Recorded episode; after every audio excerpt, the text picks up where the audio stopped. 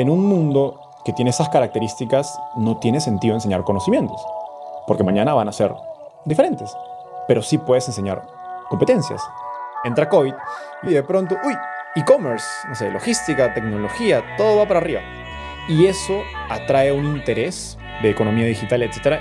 Y eso implica pensar en contenido como un producto. Es, ok, ¿qué le gusta al usuario? ¿Qué tipo de información consume? ¿Qué tipo de producto les puedo ofrecer? Bienvenidos a Titanes Podcast, mi nombre es Raúl Muñoz y hoy te voy a acompañar en este nuevo episodio que espero que te guste bastante, espero lo disfrutes como igual lo disfrutamos nosotros. ¿Qué ha habido? ¿Cómo están? Bienvenidos a un episodio más de Titanes Podcast. El día de hoy nos encontramos con Enzo Cavalli que es, trabaja en un fondo de inversión llamado Rich Capital enfocado en temas de educación. También Enzo tiene una plataforma para todos aquellos que quieran aprender y emprender la plataforma número uno de startups en Latinoamérica, Startupiable. Enzo, bienvenido aquí a Titanes Podcast. Raúl, gracias por la invitación. Encantado de estar acá. Enzo, me gustaría iniciar con el tema de la educación. Sé que tienes una historia interesante, que tu abuelo formó parte importante en el tema educativo pero más allá que me cuentes esa historia, o sea, ¿cómo fue en tu familia o cómo, cómo es este sentido de educación dentro de tu ecosistema familiar? Qué pregunta tan interesante. Sí, de hecho, mi mamá es una persona que no tiene mucha paciencia, así que mi abuelo fue quien terminó enseñándome a leer. Le dijo un día a mi abuelo, no puedo enseñarle, así que enséñale tú, toma. Y mi abuelo lo hizo. Y creo que desde ese momento desarrollé una relación muy cercana a mi abuelo y mi abuelo siempre fue una persona muy, bueno, siempre fue, sigue siendo una persona muy curiosa intelectualmente. O sea, es la persona que conozco que más libros lee. Hoy día con 80 años lo sigue haciendo. Ve muchos noticieros, documentales. Entonces, es, digamos, no me imagino cómo hubiera sido mi abuelo si hubiera nacido en la época del Internet. eso sería 10 veces más eso. Eh, entonces siempre fue muy curioso y a partir de ese momento yo desarrollé una relación muy cercana a él y él siempre eh, sembró esa, esa semilla de la curiosidad en mí entonces yo recuerdo haber estado hablando con mi abuelo a los 7, 8, 9 años de política. De, abuelo, ¿por qué hay pobreza? Abuelo, ¿por qué hay violencia? ¿Por qué hay malas carreteras? ¿Por qué no hay más empresas? ¿Por qué no hay más tecnología? Yo como un niño muy inocente no entiendo, ¿por qué no? Debería haber, todos estaríamos mejor si habieran estas cosas. Y a partir de ese momento empieza a generar esa curiosidad que me lleva a aprender, a leer, a comprar libros. La verdad que nunca fui un gran lector de libros, me forzaba a leerlos cuando descubrí el podcast a los 18 o 19 años fue un boom, porque conectó muy bien conmigo. Yo sí soy un ávido consumidor de podcasts, em, que bueno, hoy día se refleja en, en Startupeable. Entonces, en general te diría, si algo me, dio a mi familia, como, a partir de como hacías la pregunta, es curiosidad. Y esa curiosidad ha permeado hasta hoy día. Se ha visto en distintos momentos en mi vida, como decías, de mi abuelo, hasta la universidad, cuando me enseñaban cosas que la verdad me aburrían, pero era curioso, entonces me iba a aprender por fuera de clases otras cosas, sobre todo tecnología, startups, y eso, bueno, se refleja un poco en mi actualidad, digamos, profesional y, de carrera. ¿Qué te daba curiosidad del mundo de las startups? Porque, digo, en Perú, sobre todo, no es un mercado per se que, que, esté desarrollado, ¿no? Digo, si te vas a mercados, a lo mejor si hubieras nacido, nacido en Estados Unidos, pues el ecosistema es mucho más grande, hay mucho más información, pero pues en Latinoamérica pues, sabemos que pues, es, llega ahora sí que más tarde la información o, en general como los recursos. ¿Qué te llamaba la atención de las startups? ¿Cuál fue la primera startup que viste? ¿Cuándo fue la primera vez que viste el concepto de startup y que a partir de ahí te, despertó este sentido de curiosidad? A ver, el primer momento cuando descubro el concepto de startups es, de hecho estaba, no estaba en Lima, estaba en, en Holanda, de intercambio, y me dejan una lectura o un libro que se llama Bold de Peter Diamandis. Bold en español significa astucia. Y este libro habla de las 5 o 6 tecnologías exponenciales que están cambiando el mundo. Eso fue en 2017. ¿okay? Yo estudiaba negocios en la mejor universidad del Perú. Y ese fue un momento bisagra porque, digamos, este libro me abre la mente al mundo de inteligencia artificial, impresión 3D, minería espacial, big data, etc. Y este libro te dice, oye, estas cosas están pasando hoy, no van a pasar en el futuro, ya están pasando. Y yo digo, estoy estudiando negocios, o bueno, economía, en la mejor universidad de mi país. Y se supone que en economía se te enseña cómo se crea la riqueza y cómo se distribuye la riqueza. Y tecnología es un gran creador de riqueza, porque no lo han mencionado jamás. Me han hablado de capital, de trabajo. Entonces sentía que había una desconexión entre mi educación y hacia dónde iba el mundo. Como que mi educación me, enseñaba el pasado y el mundo estaba en otro momento, ¿no? yéndose a otra dirección. Y en paralelo, nunca fui un... siempre fui estudioso, pero nunca disfruté el colegio. Solo me gustan ciertos profesores. Nunca disfruté la universidad, sentía que eran aburridas. Me costaba encontrarles el, significado práctico, real. Eh, pese a que era estudioso y tenía buenas notas, eh, o sea, tenía que empujar a, través de ese disgusto de, estudiar.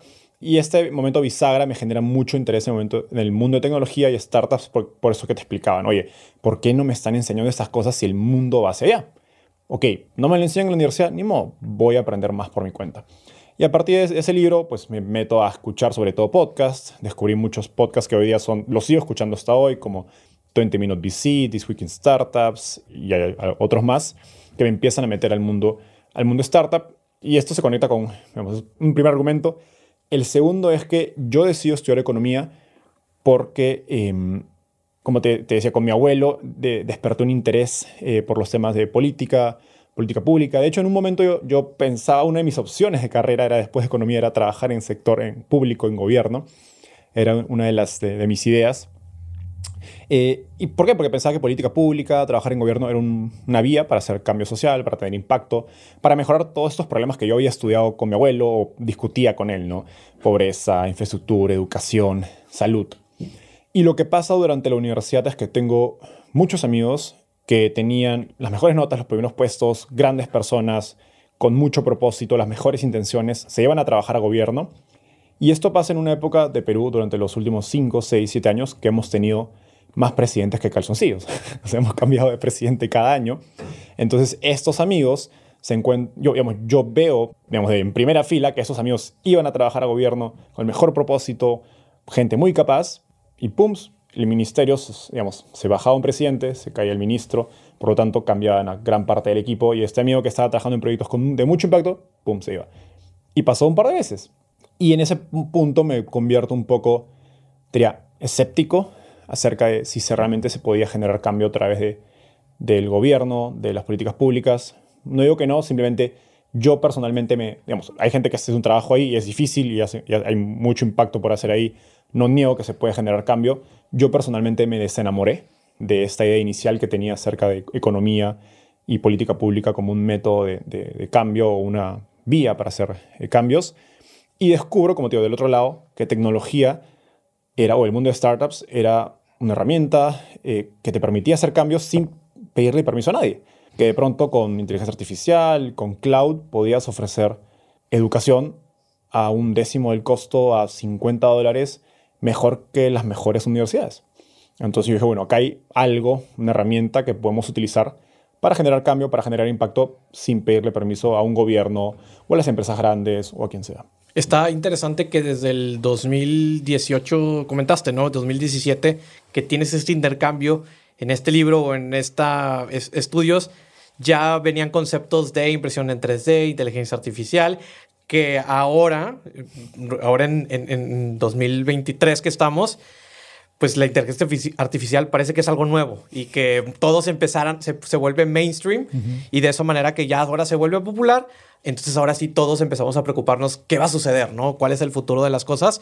Cuando evidentemente ya son cosas que se venían en, en estas predicciones que regularmente suceden en, en tema general, ¿no?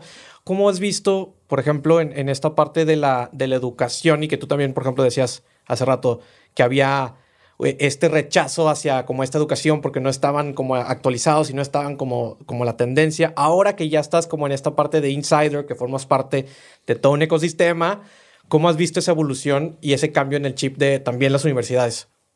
Justo, bueno, ahorita estoy en, en Monterrey, por eso estamos en persona y vengo de, de haber participado de, la Conferencia Internacional de Innovación Educativa que hace el TEC de Monterrey. La verdad, me quito el sombrero porque siento que el TEC es quizás la, universidad más referente de Latinoamérica. siempre tuve esa idea estando en Perú y bueno, ahora he tenido oportunidad de conocer a varios de los líderes del TEC de Monterrey que manejar una universidad es difícil, es un monstruo y hay regulaciones y son muchas personas, alumnos, y no es que puedes cambiar las cosas de la noche a la mañana porque pues si la, frega, si la friegas, es el futuro o es de, chicos ¿no? que están pagando por, por su educación. Pero pese a eso, creo que siento que el TEC de Monterrey está empujando los límites de, de, lo posible y por eso, digamos, muchos respetos a ese trabajo. Creo que son la universidad sin duda que ven más hacia el futuro eh, en Latinoamérica, al menos desde mi perspectiva. Y creo que está habiendo un cambio de mentalidad. Eh, creo que COVID ha sido eh, sin duda un gran propulsor de eso. Es lento todavía porque yo estoy seguro que muchos de los líderes de las universidades quisieran cambiar más rápido. No es tan fácil, por un lado. También quizás hay un componente donde, oye, sí podrían hacer más. Entonces creo que hay una combinación de ambas cosas. No es que sean solo culpables y son unos dinosaurios, están en la prehistoria. Pero creo que el cambio mentalidad que está viendo, eh, y no solo a nivel universitario, sino a nivel de escuelas también y bien incluso de gobierno, es que en el pasado nos enseñaban conocimientos, ¿no? Y eso se llama los enfoques de enseñanza de conocimientos, y el nuevo enfoque que se propone es por competencias. Y la lógica es bien sencilla, es, oye, en un mundo de hace 20, 30 años donde no había internet, pues las cosas, los conocimientos de ciencias, matemáticas, iban a una velocidad pues relativamente lenta. Entonces, lo que te enseñan en la universidad es relevante cuando acabas la universidad. En un mundo del internet, de inteligencia artificial, un mundo donde podemos captar datos de absolutamente todo y crear modelos y sacar resultados a una velocidad, digamos, inimaginable, lo que es la carrera que te pones a estudiar hoy, en cinco años, no hay forma que sea relevante. Y, digamos, y lo peor es que la velocidad cada vez es más rápida. Entonces, quizás hace unos años, pues salías de la carrera y aún es relevante. Hoy día, a los tres años ya es irrelevante, pues en el futuro quizás al año va a ser relevante. Entonces estás estudiando una carrera y va a estar cinco años haciendo cosas que no sirven. Y en ese nuevo mundo, digamos, asumiendo que ustedes creen en este nuevo mundo, porque hay gente que puede estar en desacuerdo, en un mundo que tiene esas características no tiene sentido enseñar conocimientos, porque mañana van a ser diferentes. Diferentes. Pero sí puedes enseñar competencias, habilidades, que es, no sé, disciplina, mente abierta, trabajo duro, eh, análisis, identificar patrones, eh, pensamiento crítico. Entonces, básicamente es, una, es un set de herramientas y habilidades que te preparen para, no para, digamos, para tener conocimientos de hoy, sino para entender, para poder aprender los conocimientos del futuro, poder analizarlos y poder ponerlos en contexto y pues convertirlos en valor, en un trabajo, en servicios, en productos, etc. Además de estos cambios en temas de competencias, ¿son las neouniversidades o la CETEC un sustituto de la universidad tradicional? O sea, ¿se va a romper el modelo tradicional eh, educativo y lo vamos a sustituir con este enfoque de las neouniversidades o este enfoque de estas escuelas que son hiper especializadas, no sé, escuela Seth Godin, escuela, llámese de cualquier otro, otro personaje o gurú de, de, cualquier materia. O sea, ¿vamos para allá, para esa hiperespecialización o el modelo tradicional sigue vigente y, simplemente viene una actualización en lo que conocíamos? Ahora, el Enzo de hace cinco años te hubiera dicho de frente sí. Hoy día creo que soy más cauteloso en hacer esa aseveración. Yo digo que la, educación superior o la universidad tiene tres componentes que la hacen valiosa. Uno es contenido, el segundo es comunidad o network, red de contactos, y el tercero es la certificación o la marca. ¿Ok? Entonces, esos son los tres, digamos, pilares del valor de una educación universitaria o superior, como lo quieres llamar. La verdad es que el contenido ya fue disruptivo, disrumpido. O sea, puedes conseguir, y escuchas a chicos en universitarios decir, oye, yo en YouTube veo mejores profesores, profesionales que trabajan en lo que hacen, no son profesores teóricos, y me dictan incluso, no solo tienen mejor contenido, mejor conocimiento, sino que enseñan mejor que mis profesores. Es un commodity, se volvió un commodity el contenido. Exacto. Ahora, no basta contenido para aprender. Hay un porcentaje de gente pequeño, yo diría 5, 1% de la gente, que va a un curso, a un MOOC, como se le llama un Massive Open Online Course de Coursera, y lleva unas clases de Stanford o de MIT gratis, y le va bien, y aprende todo, y acaba el curso. Pero la gran mayoría de la gente necesita acompañamiento, necesita comunidad, necesita accountability, gente que te ponga, tienes que entrar las tareas mañana, tienes que hacer los exámenes, eh, y, y, la verdad es que un contexto social que te abrace y te... Porque a veces hay cursos que son difíciles de aprender, y sin el soporte de amigos y las clases grupales de estudio, etc., es muy difícil hacerlo. Entonces, los que son, digamos, como se dice... Em, autodidactas. Autodidactas. Y otro tema. Uno puede ser autodidacta para ciertos temas que le interesen, para otros temas no. Y esos otros temas no, igual los tienes que aprender porque pueden ser complementarios. Entonces, la verdad es que la gran mayoría necesita los dos pilares que te hablaba al, al final. O sobre todo el segundo, que es comunidad. ¿no? Y la verdad es que las universidades siguen teniendo una ventaja en poder generar comunidad que plataformas online. Ahora, en COVID obviamente estaban en, en, igualdad de competencia porque todos teníamos que estar online, pero ¿cuántas personas prefieren llevar una clase online versus una en vivo?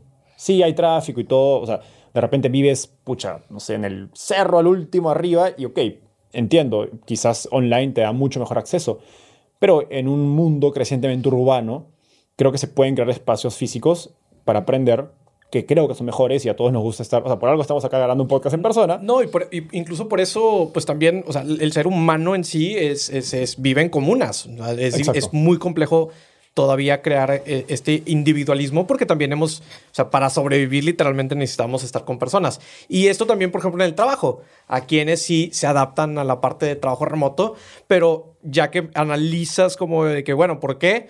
Pues muchas cosas son o por el tráfico o por quizá la comodidad de que pues a lo mejor no te tienes que arreglar o, cambiar. Pero si comparas versus eh, la platicadita en, en, la, en, medio de la oficina, que ir por el café, que ir por los taquitos o cualquier otra cosa que sea, muchos van a preferir ese, ese contacto social con, con tus colaboradores, ¿no? Que tienes ahí con, contigo. Total. Y la universidad tiene una ventaja, porque ya tiene los locales, ya tiene las oficinas, tiene los campuses. Entonces, ese segundo punto de comunidad, creo que las universidades todavía siguen siendo más fuertes, pero creo que vienen modelos online en universidades, como lo quieres llamar. Bueno, en, en Monterrey nació Collective Academy, que me parece un modelo increíble, que están encontrando el punto medio híbrido entre online y, contacto, digamos, interacción real. Creo que lo que vimos en la pandemia no es educación online.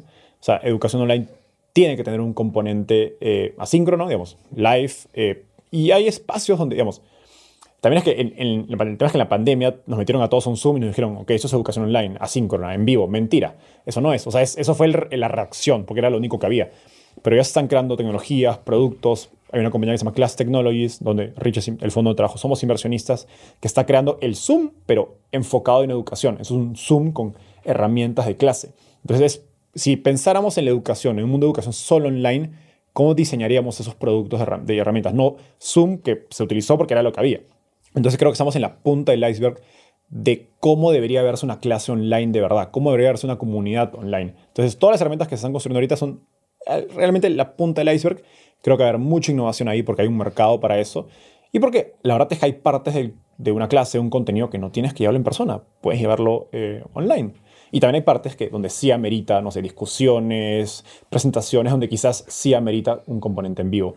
Entonces creo que las universidades todavía tienen la ventaja pero sí creo que, como nuevamente mencionamos Collective, ellos han hecho creo cosas muy interesantes en cómo combinar tanto vivo como, como online, y vamos a seguir. Y creo que, como te dije, las universidades tienen tres, yo las divido en tres pilares, es contenido, comunidad, el tercero es certificaciones y marca. Creo que ahí es donde todavía es muy difícil competir como EdTech, porque pues hay universidades como el TEC de Monterrey, como, no sé, el, la UNAM, el ITAM, que tienen pues 50, 100 años de historia. Entonces son marcas muy potentes. O sea, uno no destruye a McDonald's de la noche a la mañana. Es, difícil competir, aún si quitaras el componente de certificación que te entrega el gobierno y que es muy difícil quizás adquirir para una ETE que está empezando y cumplir con toda la regulación de los currículums que pone, digamos, la, en este caso sería la CEP o el... sí, cualquier entidad reguladora. Exacto. Hay un componente de que es difícil, pero aún si tuvieras eso, pues el TEC de Monterrey tiene 100 años de marca. Está metido, tú eres egresado del TEC, tú eres eres marketing del tech, literalmente, todo tu trabajo. Pero la gente dice, ¿y él qué hizo? Ok, salió el tech. Ah, ok, yo también quiero que mi hijo vaya al tech. Entonces, eso, o sea, lo que la gente no se pone a pensar es que las universidades son marcas que casi que se convierten en parte del tejido social y cultural. Y por lo tanto es muy difícil, eso es muy difícil quitarlo. Aún si quitaras lo de la certificación, entonces hay compañías como Creana, Coderhouse, Platzi, el mismo Collective, que se han hecho marca y es impresionante lo que han hecho porque tiene menos de 10 años. Pero que vayamos a quitarle eso al TEC de Monterrey y a esas universidades grandes, pues es difícil, va a tomar tiempo. Sí creo que las universidades que sean de menor calidad, de menos costos, que tengan poca marca, poca reputación, ellas sí van a sufrir, porque hay muchas de esas también en Latinoamérica. En Perú decimos que hay universidades que imprimen certificados, o universidades Bamba le dicen, porque la verdad es que no aportan ningún valor. Y hay varias de esas universidades, yo creo que esas sí van a ser muy vulnerables a la entrada de EdTechs, como estábamos hablando, porque no tienen buen contenido, sus comunidades son más o menos, y sus marcas, la verdad es que valen muy poco en el mercado. No solo en el mercado laboral, sino en el mercado social o cultural. Oye, pero esta parte de, del certificado y de este valor de marca, ¿no va un poco en contra de cómo hoy en día la empleabilidad se está dando? Pensando, por ejemplo, este quizá a lo mejor es el caso utópico de Google que contrata a personas que ni siquiera tienen un certificado de universidad y demás. Digo, sé que es quizá un caso atípico de esta empresa muy disruptiva y demás, pero esta tendencia que eh, al final del día pues sigue, sigue generándose y que quizá sea el, el, futuro de las cosas, no va en contra también como de esta parte de pues que todavía el certificado, que la marca, que la universidad tradicional y demás. ¿Cómo, cómo lo ves ahí en esa parte? Ahora, ahí tengo dos perspectivas. Por un lado, hay universidades como el TEC de Monterrey, el ITAM, etcétera, que yo creo que van a seguir existiendo en 500 años porque su marca va más allá de la habilidad. Es, como te digo, hay un componente de estatus social, de mi hijo fue allí, es casi como si fuera un club. Ok. Entonces, digamos, tú no, imagínate un mundo donde en 50 años la marca del TEC de Monterrey vale nada. ¿Tú quisieras vivir en ese mundo? Eh, fuiste ahí. Claro, claro. Probablemente no quieres eso. Entonces, si te das cuenta, es un, como se dice en inglés, una, una profecía autocumplida. Puedes que fuiste a la universidad y la odiaste, nadie va a hablar mal de su universidad. ¿No? A no ser que ya sea escandaloso, como hay universidades que sí tienen un servicio escandaloso. Entonces creo que el top 1% de universidades va a seguir manteniéndose en el largo plazo, te diría. Ahora, uno no tiene sentido pensar en inversión e innovación tecnológica pensando en el top 1%, uno piensa en el resto, ¿no? Allí sí creo que va, como tú dices, vamos a ir a un mundo más similar a Google, donde las empresas tienen que, digamos, van a valorar más las habilidades y menos los certificados, pero con el caveat que en tecnología es muy sencillo hacer eso. O sea, la gente, las compañías de tecnología dicen, sí, nosotros somos innovadores, aceptamos certificados. No. O sea, sí, pero la diferencia entre la demanda por empleos laborales en tecnología y la oferta que hay es tan alta que están obligadas a hacerlo. Okay. O sea, Google no puede competir si se pone a pedir únicamente certificados. ¿Por qué? Porque Facebook le quita. Ay, de repente hay gente que sabe inteligencia artificial y no tiene certificado y programa mejor que tú. Entonces, Creo que el mercado de tecnología es un mercado muy particular y no puedes tomar, digamos, conclusiones para el resto del mercado laboral a partir de eso. Incluso, por ejemplo, ahí hablando, perdón, ahí que te, interrumpa, hablando en el tema, ahorita hablabas de inteligencia artificial, pues no hay una carrera de inteligencia artificial todavía que esté certificada y que, o sea, tienes, vas, a, vas, a, encontrarte a un talento que posiblemente estudió en un curso ahí. Son especialidades. Una especialidad ahí en Coursera o cualquier otra plataforma. Sí hay universidades que ya están enseñando esto, pero no es muy común, digamos. O sea, todavía ese supply, o sea, digamos, oferta, esa gente que tiene esas capacidades es pequeña todavía. Y si necesitas más talento, pues te toca ser creativo con cómo encuentras ese talento. Y en gran parte eso implica, oye, ¿sabes qué? Tengo que aceptar gente que no tiene el certificado. Ahora, la pregunta es qué va a pasar con el resto de carreras no relacionadas a tecnología. Allí, si yo tuviera que hacer una predicción, es que sí, va, va a dejar de valer el certificado, pero, y eso va a depender a medida que el Internet se vamos, penetre más, porque creo que lo que te da el Internet, y sobre todo para trabajos, también con pinzas nuevamente, el Internet lo que te da es la posibilidad de generar un track record. O sea, el famoso portafolio de un diseñador, de un marquetero. Entonces creo que vamos a llegar, se va a crear tecnología, eh, creo incluso blockchain, yo pienso que podría tener un rol acá. Es el, eso es uno de los pocos cosas interesantes que, que yo personalmente le veo. Es que, oye, un blockchain donde literalmente sea como si fuera un GPS de todo tu rastro en Internet y ve todo lo que has creado. Eso se convierte en un resumen, en un CV. Entonces, si eres un marquetero, eh, un diseñador, etcétera, puedes obtener esa data. Ahora, eso funciona para trabajos que, que tienen una interacción con una computadora. Para trabajos del mundo real, como ingeniería civil, arquitectura, es más difícil. Y, ese es el detalle, que al final de cuentas el certificado de la universidad, el papel, lo que cumple es un rol, porque tienes eh, instituciones educativas y tienes el mercado laboral, las empresas, pero hay una simetría de información. Entonces la pregunta es cómo la empresa puede saber que tú tienes esas habilidades que dices que tienes. El certificado es la manera más sencilla de decirlo. Entonces, con programación, con inteligencia artificial, con diseño, con marketing, pues la empresa puede ver, ah, oye, ahí está el LinkedIn, ahí están todos los podcasts que Raúl ha producido, entonces yo sé que él es bueno en eso. Ok, ¿cómo haces con un ingeniero civil? Ok, yo todos los edificios que él ha participado, pero ¿qué hizo? ¿Me explico? No sé, es más difícil, ¿no? Entonces, pues ahí dices, ok, pues quiero contratar únicamente ingenieros civiles de las mejores universidades de ingeniería. Y tiene sentido, porque aparte el riesgo es mucho mayor. O sea, un podcast malo, bueno, es un podcast malo. Un edificio malo, pues muere gente. Entonces, pues digo, y creo que eso también implica para carreras, por ejemplo, como medicina. ¿no? Eh, como derecho. Entonces, es como que tomarlo con pinzas. Creo que a veces somos muy, creo que, yo digo, tecnológico-centristas en las, en las opiniones que hacemos. Creo que en las demás carreras va a haber un, mix. Sí, difícilmente irías a consultar a, un doctor que no ves su certificado. Exacto, exacto, exacto, total, exacto. Hablando de comunidades, eh, creaste, empezaste a, con Startupiable, precisamente como para buscar, uno, compartir tu conocimiento, dos, buscar a esas personas que también tenían las mismas preguntas que tú o que empezaste a ver que tenían las mismas preguntas que tú y pues eh, eh, empieza a crecer este, este proyecto, ¿no? Em, ¿Cuándo te das cuenta que ya es un proyecto que pues está generando quizá un interés más allá de que nada más te estabas leyendo tú lo que estabas publicando? Mm. Qué buena pregunta. Yo creo que, a ver, yo empecé a escribir en LinkedIn como Enzo Cavalier en 2019, enfocado en el ecosistema o el mundo startup peruano, em, a partir de que conocí emprendedores, etcétera, identificaba problemas, preguntas en común y empecé a crear contenido en español. Cuando me, me mudo a México para trabajar en Dalus Capital, me doy cuenta que, y, bueno, Dalus siendo un fondo regional me da una exposición a no solo emprendedores peruanos como tenía antes, sino mexicanos, colombianos, argentinos, chilenos, y me doy cuenta que había un, muchas preguntas en común y dije, ok, acá hay oportunidad de hacer algo más regional. Entonces, no, y, esa, nace la idea de startupeable como un vehículo, digamos, regional que digamos, atraiga a, todo, a, todo, a lectores, emprendedores de toda Latinoamérica. Y tengo creo que suerte en un sentido, que es que empiezo startupeable en enero del 2020. Y en mayo de 2021, bueno, 2020, mayo, junio, pues ya estábamos centrados en COVID. Si te acuerdas, pues, entra COVID y era todo es un desastre, nos vamos a ir al hoyo y de pronto, uy, el Internet e-commerce, no sé, logística, tecnología, todo va para arriba.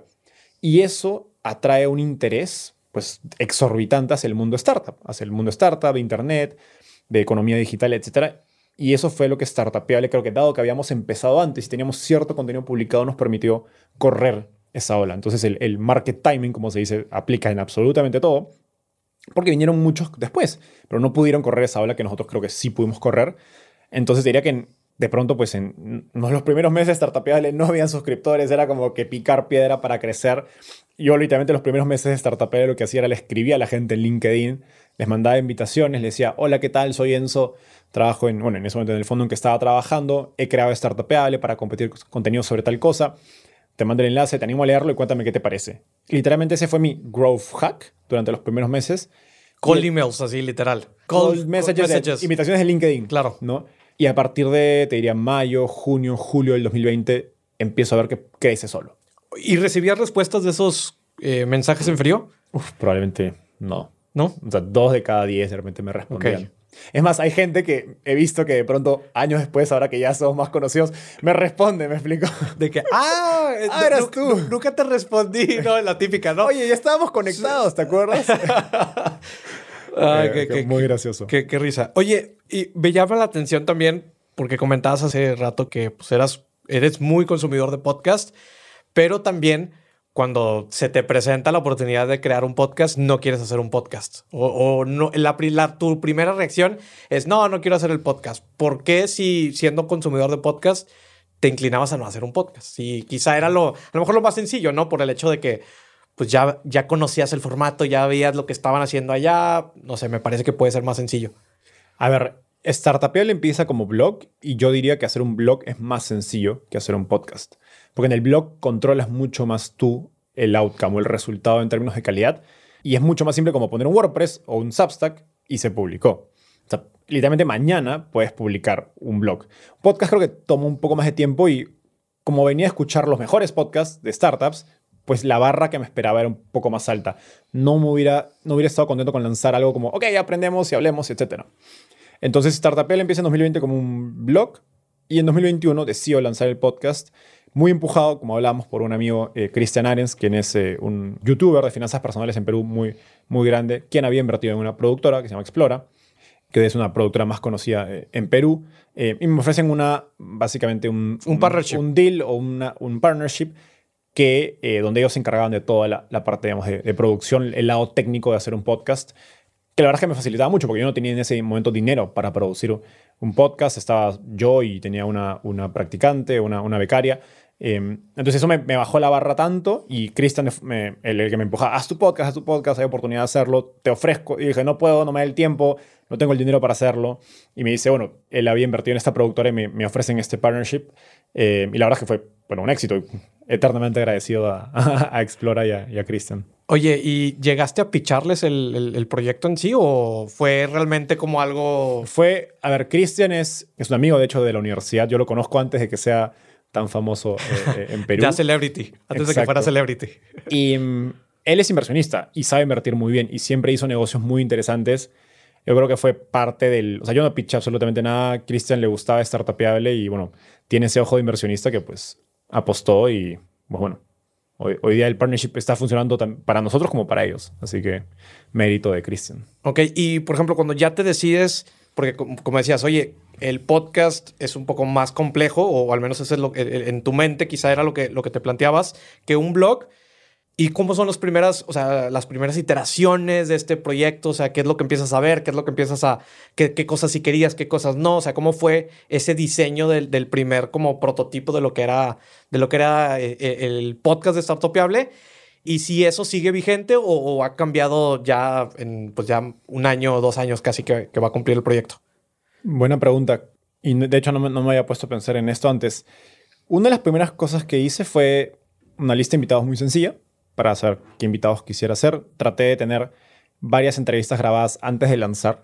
Tuve una primera entrevista de prueba, que no fue la primera entrevista que lanzamos, pero era con una emprendedora que es Domenico Bando de, de Talently, que, bueno, hoy ya les va muy bien en su compañía, y Doménica es mi mejor amiga. Entonces le dijo, que tú vas a ser mi, como se dice, chivo expiatorio, mi primera prueba, mi, mi, o mi rata de laboratorio, mejor dicho, eh, para pues sentir cómo me sentía, ¿no? En, en hacer un podcast y literalmente no había probado nada antes de hacer esa entrevista. Entonces, uno fue eso, tener esa lista y hacer esa primera prueba para ver cómo yo me sentía con el resultado. Y lo segundo fue básicamente revisar todos los podcasts que ya había escuchado y decir, ok, ¿qué me gusta? ¿Qué preguntas me gustan hacer? ¿Y qué haría sentido para la, para la audiencia startupeable? Pensando en la audiencia del blog. O sea, no, no fue... Esa creo que es una ventaja que tuve de tener una audiencia anterior, es que no tuve que pensar en, ok, ¿a quién le voy a hablar con el podcast? Yo ya tenía si no me equivoco, eran 7.000, 5.000 suscriptores del, del, newsletter y, el blog. Entonces no, no era disparar al vacío, ya tenía ciertas, tenía un reader persona, un emprendedor en mi mente, y en base a eso era decidir, ok, hay muchos podcasts que me gustan, que son los, digamos, mis referentes, mis benchmarks, y eso me dio inspiración de preguntas, pero también había que conectarlo con este user persona que yo o este cliente ideal, usuario ideal que yo tenía en la mente, ¿no? Y fue hacer como un barrido de todas las preguntas que, que podría hacerle, eh, no todas las preguntas, sería un draft de o las primeras 50 preguntas que haría sentido hacer, los temas que haría sentido tocar, y de eso crear una, yo empecé a crear como guiones del podcast. No diría que uso un guion en el podcast, pero creé en las primeras, antes, como te dije, coordiné como cuatro o cinco entrevistas para empezar antes de lanzar y creé todas las estructuras para dar, pensar en cuál sería esa manera en que funciona el podcast, eh, como imaginándomelo. ¿Probaste diferentes estructuras o al seguiste un...? Al inicio probé, sí, o sea, te diría que probé dos o tres al inicio. Okay. Eh, eran, pero eran variaciones muy, muy leves en torno a si hago preguntas, la típica de preguntas rápidas al final o no. O al inicio. Pre presento al invitado en la introducción o lo dejo que se presente. Entonces son varias variables que tienes en la estructura de, del podcast, también el largo, eh, hacer más largo, más corto. Al inicio te diría que éramos más, eran más cortas las entrevistas, luego las hemos ido alargando un poquito, porque veíamos muy, muy, buena, muy buena retención de, la, de los podcasts. Entonces fueron, fueron esas dos cosas, te diría, un poco el, el lado del, de los invitados y luego tratar de imaginarme cómo se vería el, el, las entrevistas en la realidad. ¿Y te fue sencillo las primeras veces? Digo, sé que tienes un, un background ahí que estudiaste oratoria y, y, y que también pues tienes desarrollado el, el, la parte de relaciones interpersonales y demás. O sea, todo eso, ¿crees que te sirvió, o sea, las primeras entrevistas que hiciste y que, que ayudó el que ya tuvieras esas habilidades previas? Te diría que sí y no. Eh, a ver, yo tuve clases de oratoria muy chiquito, no me considero un gran orador, pese a que me gusta hablar en público. Creo que lo, la ventaja que tengo yo es para hacer un podcast o que tuve como, digamos, de, de, en, en un momento inicial es que mi trabajo como inversionista de Venture Capital es entrevistar a emprendedores. O sea, es hacerle muchas de las preguntas que yo luego a un emprendedor se las hago en el podcast, literalmente. Ok, cuéntame qué hace tu producto. y por qué es diferente a todas las compañías que hay en tu sector. Y este mercado que tienes se ve bien chiquito. ¿Cuál es tu tesis? ¿Por qué estás apostando en este mercado? Hoy es bien pequeño. ¿Va a crecer? ¿Por qué? ¿Por qué sí? ¿Por qué no? Y de pronto surgen preguntas en el, en el instante a partir de cosas que me dicen, que es literalmente el trabajo que yo hago como inversionista cuando tengo pitches de emprendedores. Entonces diría que esa fue la parte que más me preparó porque pues he tenido, como mi trabajo ya van cuatro años casi, no sé, he visto cientos, de repente hasta mil pitches. Entonces sé muchas de las variaciones de preguntas que pueden haber. Y aparte sé generar esa empatía con los emprendedores para que se suelten y me puedan contar sobre su negocio. Entonces creo que esas dos cosas que ya lo hacía en mi trabajo me dio esa, digamos, no sé si habilidad natural o habilidad practicada, ya entrenada, para poder llevar una entrevista con un emprendedor. Me encanta que hablas de Startupiable como plataforma y, no tanto como, como podcast, no tanto como blog, no tanto como página web, o sea, sino como, como esta plataforma, pues como una plataforma educativa. ¿Cuándo fue el momento donde dijiste, es que no es un medio de comunicación, no es esto, es una plataforma, e, e, es una comunidad, o sea, ¿en qué momento como lo, lo, empezaste a manejar ese tipo de speech y, y qué identificaste como para, para pensar de esa manera? Buena pregunta. Sí, al inicio que te diría que yo, yo, decía que era un blog, luego era un blog más podcast, luego evolucioné este concepto de, digo, medio educativo, pero medio educativo es una rara, digo, plataforma educativa. Y creo que fue producto de aprender o darme cuenta o, o, o empezar a tener esta mentalidad de, oye, en Startup no creamos contenido, creamos un producto educativo o un producto informativo, donde creo que en el, en el mundo del content marketing, que a fin de cuentas es lo que hace Startup, pese a que yo en mi equipo digo, tratamos de evitar decir la palabra contenido, porque la gente piensa en contenido como, ok, entras a LinkedIn o a cualquier red social y publicas, no sé, la nota de prensa que saliste en las noticias, o publicas el enlace a tu nuevo producto y pones, chequea mi producto, y obviamente, cri, cri, nadie lo ve, ¿no? Entonces, yo soy un fiel proponente de, tenemos que pensar en contenido como un producto. O sea, el contenido tiene que valer en sí mismo. El contenido no puede ser solamente un medio para que alguien consuma algo, compre algo. Entonces, yo creo que cuando piensas en las mejores empresas que hacen contenido, HubSpot en Latinoamérica, Platzi, te das cuenta que su contenido, hay, una emprendedora que se llama Westcao, que ya tiene un concepto que ahorita se me está yendo de la mente, pero es como, como contenido con valor en sí mismo, que no tengas que tener un link a algún lado. O sea, y eso implica pensar en contenido como un producto. Es, ok, ¿qué le gusta a un usuario? ¿Qué tipo de información consume? ¿Qué canales de información consume? ¿En qué formato le gusta? Escrito, eh, audio, video, gráfico, etc. Entonces, cuando te pones a pensar en contenido de esa manera, pues ya no tiene sentido pensar en blog o en, no sé, en escrito o en audio, sino pensar en, ok, para el objetivo que yo quiero lograr, que es enseñarle a más gente en Latinoamérica sobre el mundo startup y atraer a que más gente trabaje o emprenda en el mundo startup, qué tipo de producto les puedo ofrecer. ¿no? Y hay conceptos, hay términos para los que funciona mejor un glosario escrito, hay términos o conceptos para los que funciona mejor un blog, hay historias para las que el hablado es mucho mejor canal, hay conceptos también para los que, que son tan complejos que de repente un gráfico es mucho mejor y luego obviamente, bueno, va a ir en el blog porque es un gráfico o en, redes sociales. Entonces tratamos de pensar de esa manera y, a partir de ese momento que empiezo te digo, a tener ese cambio, ok, la verdad es que pensar en un medio como si fuera, no sé, una revista Forbes o un TechCrunch, la verdad es que no, no se ajusta a cómo yo pienso acerca de Startupable. Y hemos hecho cosas adicionales como tenemos una, una base de datos estilo Crunchbase sobre eh, el ecosistema startup, donde tenemos inversionistas, tenemos eh, emprendedores, filtrados, etc. Eso es contenido, puede ser, pero es una base de datos. Una base de datos con una, eh, una, una, una, interfaz relativamente sencilla de, utilizar por un emprendedor y que un emprendedor entiende y le ahorra tiempo, etc. Eh, podríamos decir que es contenido, sí, pero no, no trato de pensar en, como productos de información o educativos que pueden ayudar a un emprendedor en, en, este camino. Sí, el formato, piensas como, como el formato es lo último a lo que se va a traducir, ¿no? Porque muchas veces como que queremos, no, es que quiero hacer video, o quiero hacer podcast, o quiero hacer eh, streaming, o cualquier otro formato que, que exista, sino más bien es como que, bueno, eh, ¿de qué manera se puede entregar en un formato que esté mejor empaquetado? Que, se, que, que sea un producto. Y, y también es... Eh, sí, no, o sea, no, no es el formato es lo último, te diría es cuál es el mejor formato para este, son, este concepto en particular, poder explicarlo de la mejor manera posible. ¿no? Y hemos creado, por ejemplo, una herramienta eh, que ahora le hemos pausado porque implicaba trabajo y no nos genera ingresos, que se llamaba Semillas, que era una suerte de red ángel online donde, o en una palabra más sencilla, era un Tinder de inversionistas con emprendedores. Un emprendedor nos daba información, un inversionista nos daba información porque tenemos a ambos que nos leen y hacemos matches. Y hemos conectado más hemos hecho más de 300 conexiones, se han generado 10 inversiones ángeles o de fondos a partir de eso. Y es un producto gratuito. Y eso es un algoritmo, bueno, es un algoritmo sencillo, es programa, es programa con, con un SendGrid que mande emails, etc. Eso es contenido quizás también, pero no, digamos, hemos, hemos tratado de pensar más allá de, o sea, no, no somos un Forbes, no somos una revista digital, no somos un blog puramente. ¿no? Ok, ahí, por ejemplo, en, en términos de, de cuando hablamos de que empieza el proyecto de esta manera como financiado de cierta manera por, por esta productora y que tienen esta parte del partnership, que cuando lleguen los ingresos, etcétera. ¿Cuánto se tardó en llegar a, a, los ingresos y qué sucedió para que sucediera? El partnership, sí, era, era un, básicamente un, un, revenue sharing o ingresos compartidos. Empezamos a generar ingresos un año y un poco más después de que empezamos el podcast. Em, o sea, hemos empezado a generar ingresos en el podcast, Startup el podcast, a partir de, del año pasado a primer trimestre aproximadamente. Entonces, sí, durante un año Explora nos producía y, no recibía ni un dólar de, o un peso de, de nosotros. ¿Y, y cómo, cómo, llegaste a eso? O sea, ¿tuviste que mm. pichar? ¿Llegó la marca directamente contigo? ¿Prospectaste? O sea, ¿cómo fue ese proceso de, de buscar? Oh, y porque pues también me imagino que estabas como activamente, como traías este de que, oye, pues me están financiando en lo que esto genera.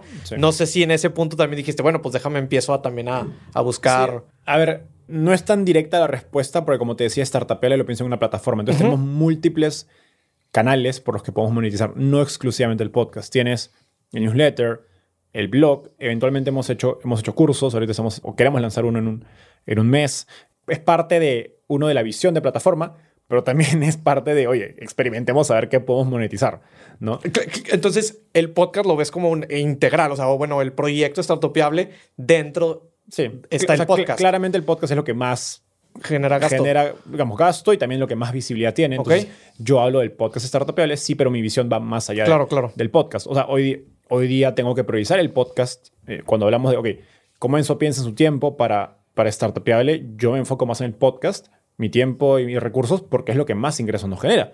Entonces hay que ser, o sea, si bien tengo la visión, tengo que ser también pragmático en, ok, dónde pongo mis fichas, ¿no? Entonces me gusta, créeme que yo sé que tengo, tengo un backlog de ideas para el, para el blog enorme, un backlog de ideas enorme para el glosario, para el directorio, y me encantaría mejorarlo al, al ritmo que, que quisiera, pero nuevamente el 80% de mis ingresos vienen del podcast, entonces tengo que priorizar el podcast y seguir haciendo el podcast mejor y crecerlo porque de ahí va a venir mis ingresos que voy a poderlo alocar a los demás. De ahí financiar lo demás. Exacto. Ok, entonces me estabas platicando, ¿no? De cómo empezaste a probar diferentes cosas, pero bueno, ya el primer auspicio, que pues, al final del día empezaste con, pues, qué cursos, que a lo mejor eventos en vivo que cobrabas o, cualquier otro tipo de, como de cosas que puedes hacer con tu misma comunidad.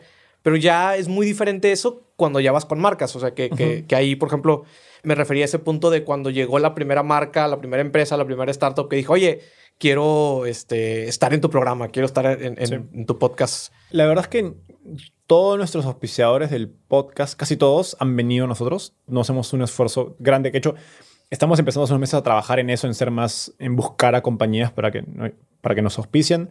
Eh, o básicamente hacer una propuesta y ver qué, les puede interesar trabajar en conjunto. Pero los primeros que, no recuerdo si fue eh, o Talently o Color House o Creana, nos buscaron. ¿Qué tal, Enli? Bueno, te mencionabas que era compañera tuya, ¿no? Exacto, tuya. también. Entonces fueron estas marcas, si no me equivoco, una de ellas las que, con las que empezamos a trabajar. Y fueron experimentos. O sea, eh, recuerdo que era, un pricing que hoy día no lo cobraría jamás, pero era, bueno, hay que probar, ¿no? Em, entonces sí, fue, fue de esa manera, pero ya teníamos, como te digo, ya había pasado un año o, un poquito más. Eh, ya teníamos cierta audiencia, eh, quizás era cinco veces menos la audiencia que tenemos hoy día, pero la idea era pensar, ok, ¿cómo puedo empezar a monetizar desde eso? Y fue proponerles cosas que casi que no podían decir no. Eh, porque, bueno, de ganar cero y ganar un poquito, bueno, da igual, pero necesita... Y también pensándolo como creador, pues es mucho más fácil venderle a una empresa, oye, auspíciame cuando ya me auspicio Google, Amazon, Creana, Coder House, ah, auspíciame y no hemos pisado nada más, ¿me explico? Entonces es, era, era importante también conseguir esa primera validación, es, porque a fin de cuentas es una venta B2B, al, menos para mi sector, ¿no? Entonces, cuando yo puedo ponerle en mi presentación de ventas logos, es muy diferente, ¿no? Entonces, esos primeros fueron tratar de conseguir, incluso creo que el primer auspicio lo hicimos gratis. O sea, el primer, sponsor, que Claro. escuchabas el podcast, era gratis, si no me equivoco. Y luego los siguientes ya fueron con un precio muy barato. De entrada. Que no podían decir no, exacto. Claro. Y, y, por ejemplo, eh, actualmente, al menos en, en, en, en cómo está el proyecto, creo que llegaste a las 150 mil descargas, más de Ahora tengo 150 más de 300 mil. más de 300 mil descargas ya en este momento.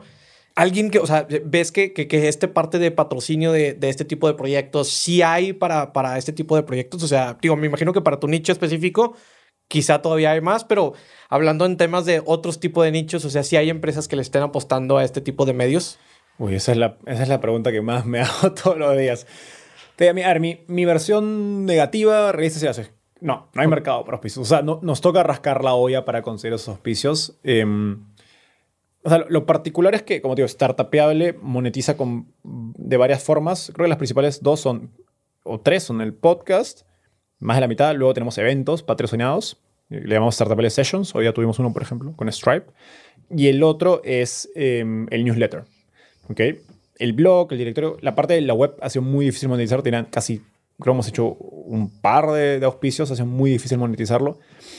Y si bien el podcast, como te digo, no es el 80-90%, yo sé que la gran mayoría de sponsors vienen por el podcast. O sea, eso es lo que los atrae más. Pero de repente no quieren oficiar un podcast, sino quieren algo, un evento que es exclusivo para ellos.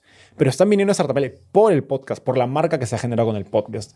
Entonces es un poquito difícil, eh, eh, digamos, decir que no, porque igual el podcast atrae interés y marcas.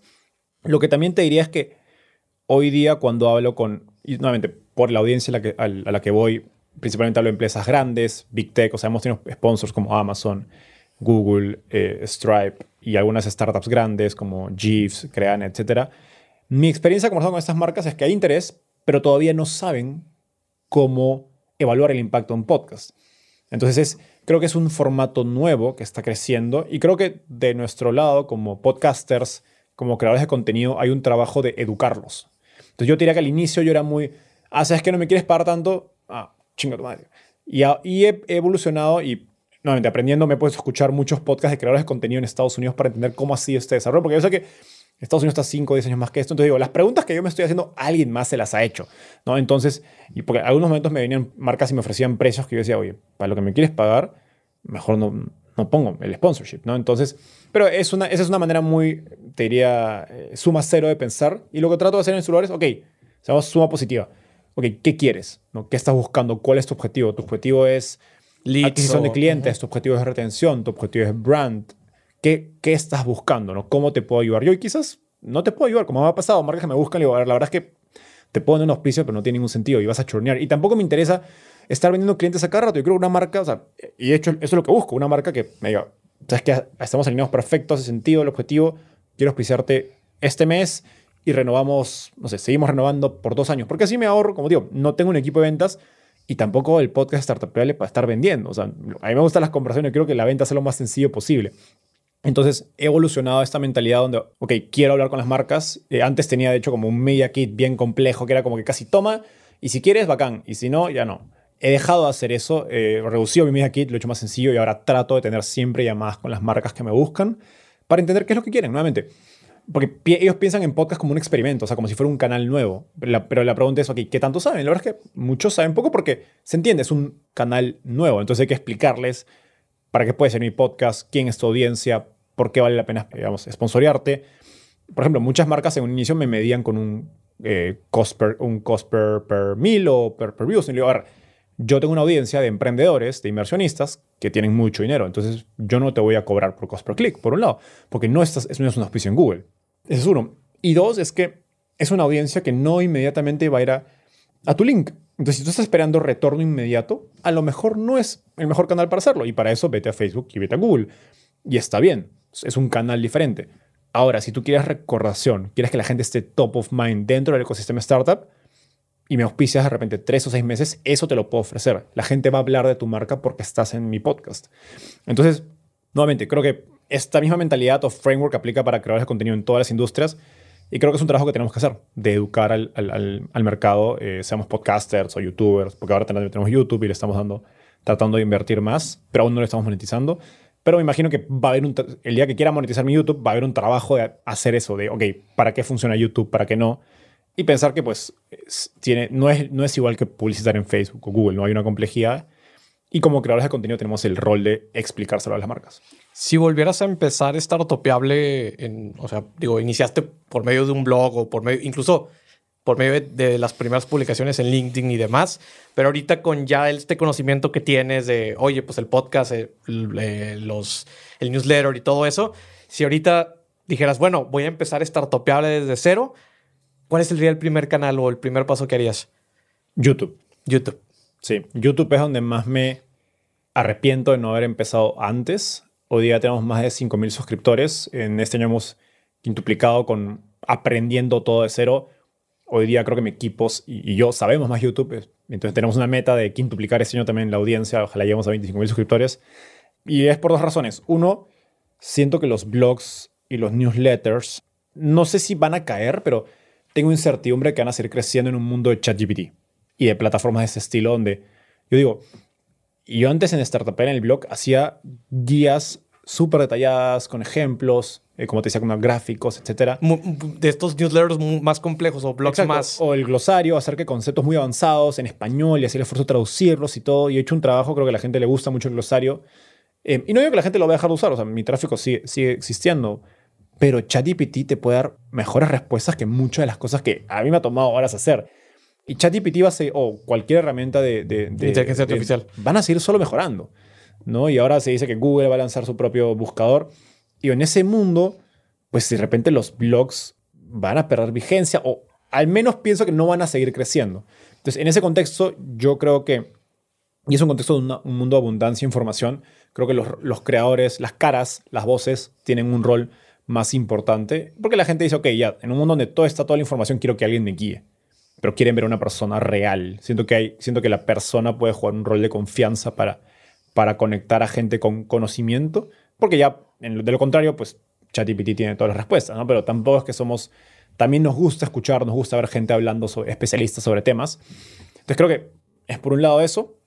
Y segundo, em, quizás empezaría con podcasts slash YouTube, sí, pero lo que tiene YouTube, que no tiene Spotify o los podcasts, es que tiene un motor de búsquedas y un motor de recomendaciones.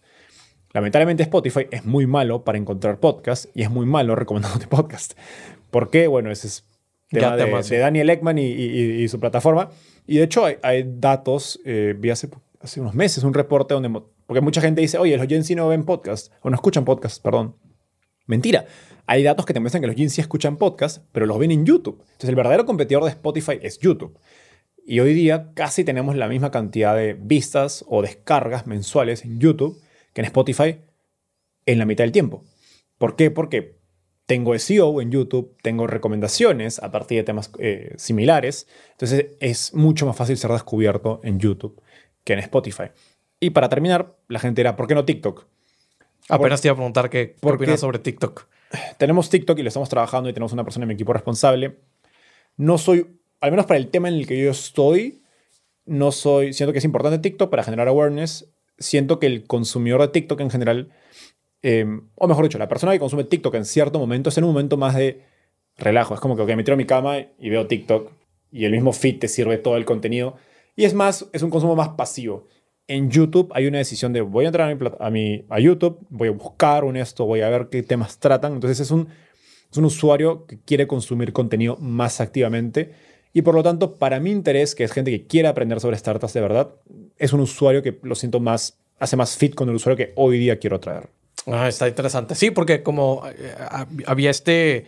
De hecho, en, hay, las métricas que TikTok es como el, el, como el lead magnet, o sea, de, porque pues son fragmentos, etcétera. De hecho, por ejemplo, 20BC publica ahí algunos de sus clips. Alex Lieberman también tiene ahí su... Nosotros también. Que, que, hace sus, sus, TikToks y demás. Entonces, de repente me, sigo a esos creadores y me aparecen Colin y Samir también, que si no... Sí, son muy buenos, son muy buenos, son muy buenos. Que hablabas hace rato, ¿no? Sigues a personas que hablan de creación de contenido. Bueno, Colin y Samir son muy buenos. Son unos cracks. Su newsletter también es, es lo mejor que, que me he suscrito. Yo creo que en el, en el último año mi recomendación siempre la hago. A mí me gusta mucho Creative Elements. Ahorita se me dio el nombre del, del, creador, pero es muy bueno.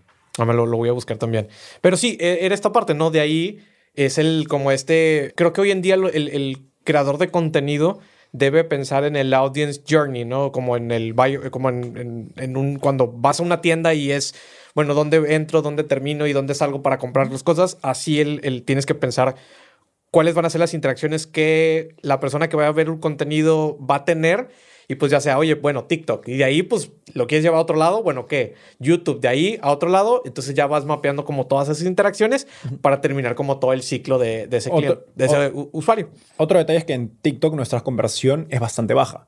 tenemos ahorita como 13.000 seguidores, te diría. Eh, hemos tenido videos con 100.000, 200.000 vistas, pero los clics que convierten, digamos, de TikTok a ver YouTube o a ver el podcast es bien bajo todavía. Y es porque, yo entiendo, porque no es que la gente, muy poca gente está entrando a mi perfil, sino que lo están viendo en el feed. Y es por el tipo de comportamiento que trae TikTok. Y lo segundo es que, y eso es un mea culpa, creo que hemos sido muy, nosotros creamos clips, pero como empezamos en LinkedIn, que es nuestra principal plataforma, y, luego en Twitter, hemos, todos los clips que hacemos en LinkedIn y Twitter los poníamos en TikTok. Y la verdad es que, nuevamente, y volviendo a lo que yo te decía al inicio, pensar en contenido como producto, el comportamiento de alguien que entra a LinkedIn o Twitter puede ser la misma persona, pues está en LinkedIn, está en modo profesional, está en modo aprender, en modo serio. Si está en TikTok, es en modo relajo. Entonces, si yo le pongo el mismo contenido, el mismo clip, probablemente no lo va a traer en TikTok. A decir, ay, qué hueva. O sea, es que ya son las 10 de la noche, no me jodas. va.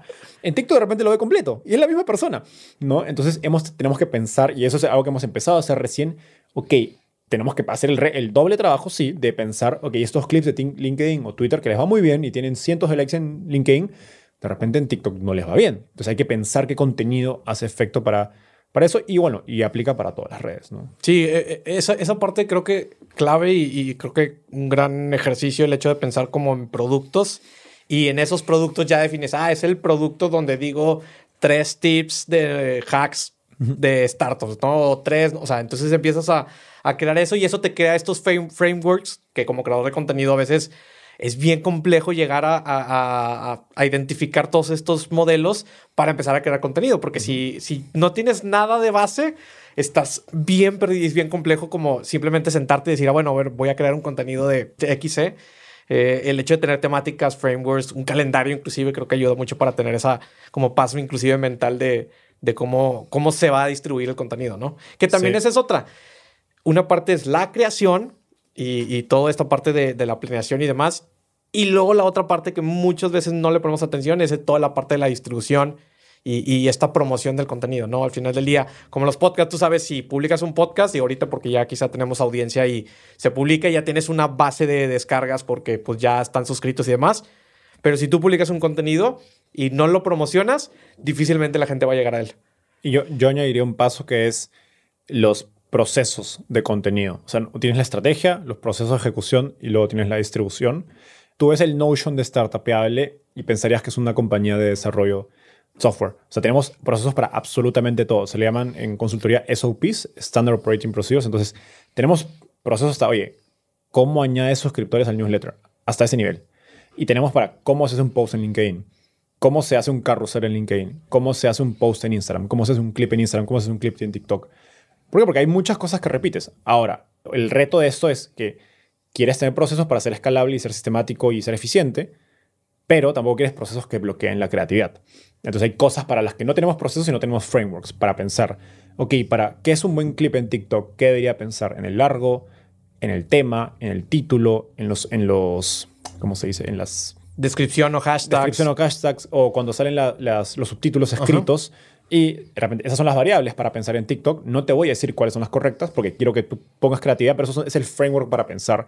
Y tenemos similar para LinkedIn, para el blog, para el podcast mismo. Eh, eh, está bien interesante porque yo siempre hablo de, de esta profesionalización de, del creador de contenido, ¿no? Porque no es que sí, muchas veces, y, yo también he pecado de simplemente sentarme, grabar, prender la cámara y decir algo de lo que ya traigo, pero para llegar a eso, eh, me resto como el valor de decir, bueno, pero es que esto yo ya lo vengo haciendo eh, de manera muy lenta y me tardé tanto en llegar a esto. Entonces, a lo mejor ahorita sí lo puedo hacer así, pero porque es, ya tengo 3, 4 años haciéndolo de manera un poco más lenta y redacción de guion y estructura mental, etcétera, que eso no me hubiera dado si no hubiera empezado desde antes. Entonces, a veces ahí. Y más allá de eso, si quieres ser un creador y tener un equipo y escalar más allá de ti, no vas a poder hacerlo sin eso.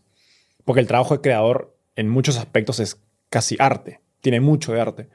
Y esa parte de arte, a ver, quizás no la puedes poner en un proceso exacto, pero puedes enseñar, poner un framework de en qué cosas piensas tú. Y eso lo puedes enseñar. puedes enseñar frameworks. Entonces, y hecho yo, diría que gran parte del éxito de Startup que hoy ya tenemos un equipo de cuatro personas aparte mía y bueno, la productora, es que desde un inicio hicimos eso, es documentar y pensar en frameworks. Y muchos de los frameworks son frameworks míos. Que ok, ¿cómo pienso yo cuando pienso en SEO, cuando pienso en un podcast y poder enseñarle eso a las personas de mi equipo que empiezan a tomar el liderazgo de algunos de esos canales? Una persona que se encarga de podcast, uno de YouTube, uno de LinkedIn, una de TikTok, etc. Ahora, en TikTok yo he, sido menos de los participantes porque no soy un consumidor de TikTok, pero Camila, que, es de, mi equipo, eh, eh, ella se encarga de eso y hemos tratado de aprender de otros creadores de TikTok que nos enseñen cuáles son sus frameworks y tratar de crear nuestro propio framework. Ahí no he aportado mucho yo, la verdad, más que traer a creadores que nos enseñen, porque yo no soy un consumidor de TikTok, no, no sé hacerlo, la verdad, eh, pero hemos tratado de aprender y bueno, esa es la manera en que hemos tratado de escalar Startupable más allá de mí. Me encanta cómo empezamos hablando de cómo inició y, esas dudas que tenías al respecto y cómo terminamos hablando de en medios, ¿no? Porque muchas veces en medios no se habla de esta parte de pues Exceles y de frameworks y todo eso. Realmente es como más siempre el lado romántico, creativo de lo que bien mencionaste del arte y que a veces es muy complicado replicar arte. Pero sí con estos que hablábamos, ¿no? Calendarios, este, bloques de segmentos, etcétera, es una manera precisamente de cómo poder escalar un eh, medio de comunicación, creación de contenido, que es bien complejo, ¿no? Porque eventualmente, pues digo, así como, como Titanes, como Startupiable, pues no está nuestro nombre per se, aunque sabemos que impacta mucho lo que hagamos o dejemos de hacer, pero también está pensado, y, creo que también lo comentas tú, está pensado en función de que se pueda, pueda continuar, aunque ya no, ya no estemos, ¿no? Por así decirlo, ¿no? Como que no participemos de una manera muy activa. Exacto. Eh, no, eso es, uno. Y dos es que, como digo, yo tengo startupable y tengo un trabajo en the side. Quiero que sea escalable, quiero que sea eficiente. Si no, no podría estar acá ahorita hablando contigo. Tendría que estar editando y tendría que estar creando el newsletter del podcast que sale la próxima semana y editando, etcétera. Entonces, es, es, creo que, de hecho, los, digamos, los, los mejores creadores que conozco, te diría, Diego Barrazas, eh, Daniel Unifaz en Perú, eh, creo que lo que tienen en particular es que piensan, o sea, son creadores de contenido, pero también son empresarios y piensan en sistemas. Porque lo que estamos hablando son sistemas. Sí. O sea, no, es lo mismo que harías en una empresa de logística, en una empresa de consumo masivo, en una agencia de desarrollo. No, no es nada del otro mundo, simplemente es traer esa profesionalización y esas herramientas al mundo de creación de contenido y los mejores hacen eso. O sea, y lo hace Tim Ferriss, lo hace Harry Stevens de 20 Minutes VC, que tiene un podcast enorme que factura millones. Los mejores creadores de contenido hacen eso. Lo, tiene, lo hace Mr. Beast. O sea, es simplemente traer esas, esas herramientas al arte de crear contenido. Excelente. Enzo, em, ¿alguna recomendación, por ejemplo, para todos los profesionales o founders o startups que quieran empezar a crear contenido? Porque hoy en día como que hay esta frase de que eh, que creo que la, has de escuchar mucho en Silicon Valley, de que every company is a fintech company, todas las compañías terminan siendo compañías de finanzas. Y yo he venido visualizando y, en esta predicción de que todas las compañías eventualmente se van a convertir en compañías de medios, pensándolo en este content growth que hoy en día pues se ha vuelto muy popular, pero pues que es algo que ya venía desde hace tiempo, ¿no? Entonces, una recomendación, por ejemplo, para todos los founders, para todas las startups, para profesionales que quieran empezar a crear contenido. Sí, yo, yo de hecho también soy un creyente de, lo que dices, porque cada vez, en un mundo de tantos ads, cada vez queremos cliquear menos en los ads y el contenido de valor genuino pues atrae más. Mi recomendación, te he enfocado en emprendedores o profesionales, es que desarrollen su marca personal. Es un activo, em, creo que a veces nos hacemos más paltas, em, decimos en Perú, más problemas antes de hacerlo. Mi recomendación para empezar es, yo, yo digo, hay un MVP para crear contenido. Mi MVP es que es el que fue que yo hice, es elige una red social que te guste, en la que te sientes cómodo. Puede ser Instagram, TikTok, LinkedIn. En mi caso fue LinkedIn. Y si tienes, digamos, miedo a crear contenido, miedo a poner tus ideas allá y que la gente te critique, no lo hagas. ¿Qué hice yo? Curé contenido. Yo, yo leía, como te comenté, le escuchaba muchos podcasts, leía muchas noticias, eh, blogs sobre tecnología. Y yo tenía el síndrome del farsante de, oye, soy un chivolo de, o un niño de 23 años que tengo que yo hablar de startups. En mi vida he hecho un emprendimiento o una startup, pero podía, como quería aprender, podía leer mucho. Leer mucho, escuchar mucho. Entonces decía, ok, como escucho y leo bastante, tengo cierto criterio de qué es una buena pieza de contenido o algo interesante.